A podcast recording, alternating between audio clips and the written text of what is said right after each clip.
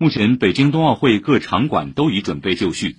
国家体育场鸟巢、国家游泳中心冰立方、国家速滑馆冰丝带全面进入赛时运行模式。